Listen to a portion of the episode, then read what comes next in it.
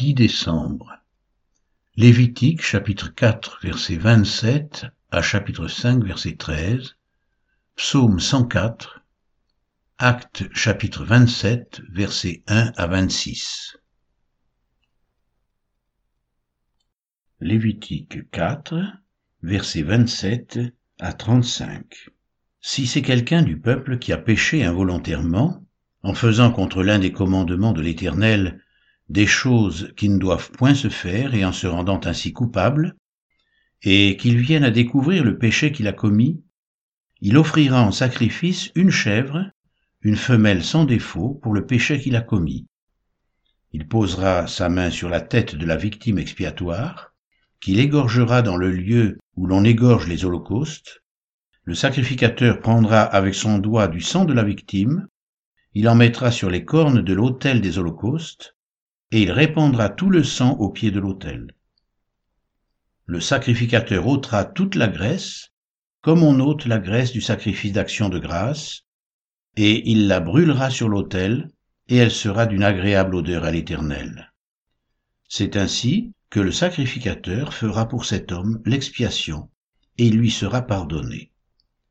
S'il offre un agneau en sacrifice d'expiation, il offrira une femelle sans défaut, il posera sa main sur la tête de la victime, qu'il égorgera en sacrifice d'expiation dans le lieu où l'on égorge les holocaustes. Le sacrificateur prendra avec son doigt du sang de la victime, il en mettra sur les cornes de l'autel des holocaustes, et il répandra tout le sang au pied de l'autel.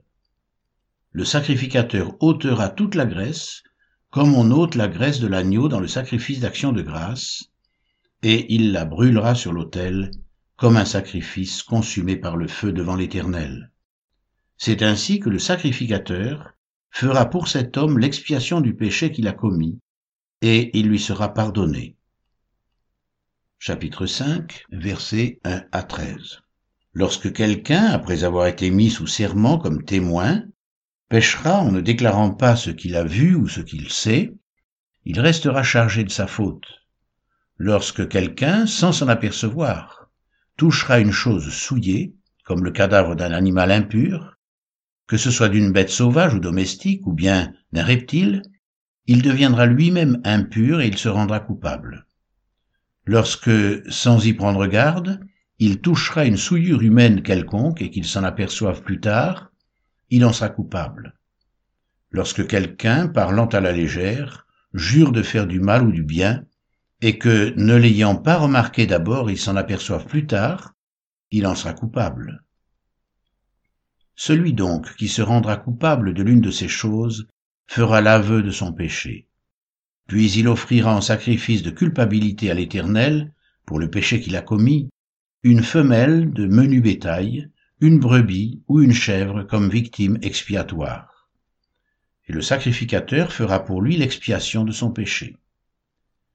S'il n'a pas de quoi se procurer une brebis ou une chèvre, il offrira en sacrifice de culpabilité à l'Éternel pour son péché deux tourterelles ou deux jeunes pigeons, l'un comme victime expiatoire, l'autre comme holocauste. Il les apportera au sacrificateur, qui sacrifiera d'abord celui qui doit servir de victime expiatoire. Le sacrificateur lui ouvrira la tête avec l'ongle près de la nuque sans la séparer. Il fera sur un côté de l'autel l'aspersion du sang de la victime expiatoire, et le reste du sang sera exprimé au pied de l'autel. C'est un sacrifice d'expiation. Il fera de l'autre oiseau un holocauste, d'après les règles établies. C'est ainsi que le sacrificateur fera pour cet homme l'expiation du péché qu'il a commis, et il lui sera pardonné. S'il n'a pas de quoi se procurer deux tourterelles, ou deux jeunes pigeons, il apportera en offrande pour son péché un dixième d'effa de fleurs de farine, comme offrande d'expiation. Il ne mettra point d'huile dessus, et il n'y ajoutera point d'encens, car c'est une offrande d'expiation. Il l'apportera au sacrificateur, et le sacrificateur en prendra une poignée comme souvenir, et il la brûlera sur l'autel, comme les offrandes consumées par le feu devant l'Éternel. C'est une offrande d'expiation, c'est ainsi que le sacrificateur fera pour cet homme l'expiation du péché qu'il a commis à l'égard de l'une de ces choses, et il lui sera pardonné. Ce qui restera de l'offrande sera pour le sacrificateur comme dans l'offrande en don.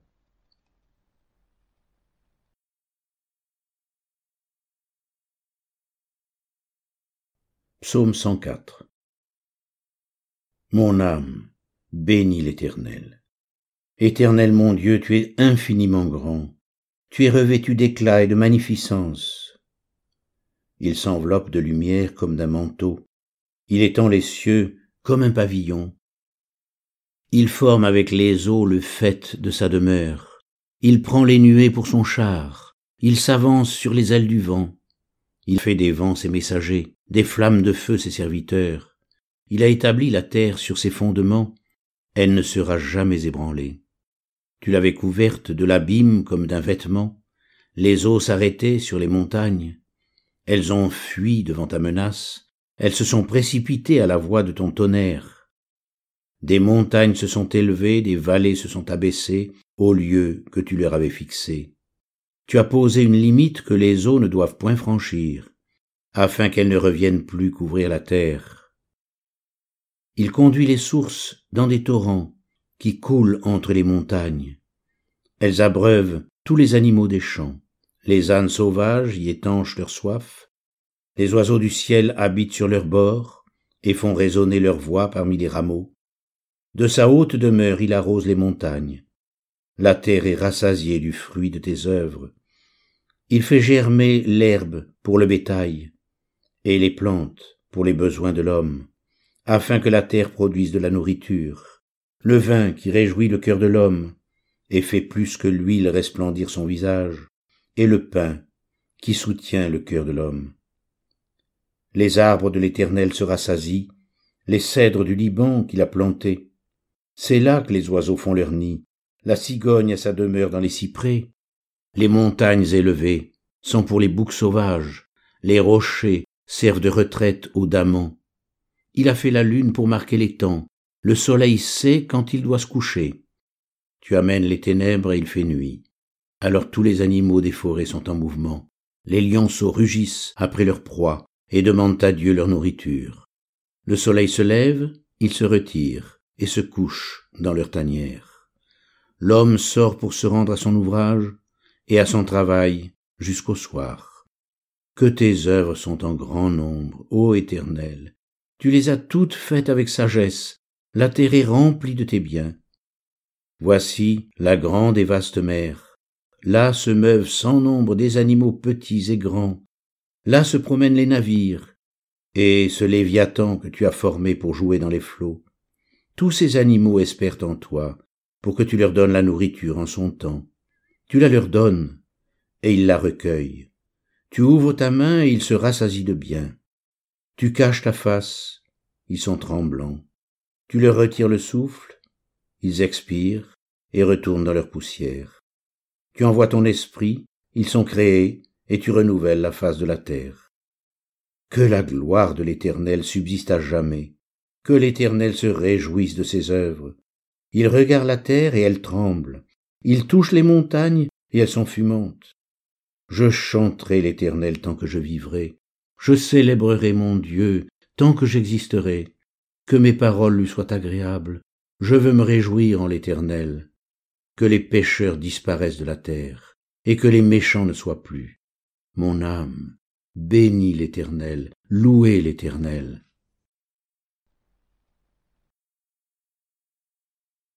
Acte 27, versets 1 à 26. Lorsqu'il fut décidé que nous nous embarquerions pour l'Italie, on remit Paul et quelques autres prisonniers à un centenier de la cohorte Auguste, nommé Julius.